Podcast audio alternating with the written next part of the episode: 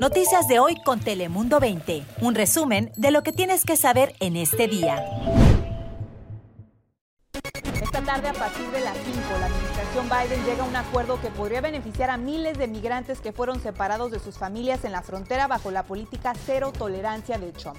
Y cerca de 5 millones de dólares fueron otorgados a la ciudad de San Diego para ayudar a acelerar la construcción de viviendas asequibles.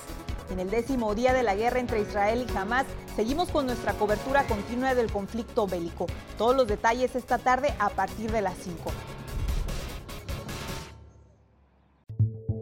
Noticias de hoy con Telemundo 20. Suscríbete para recibir alertas y actualizaciones cada día.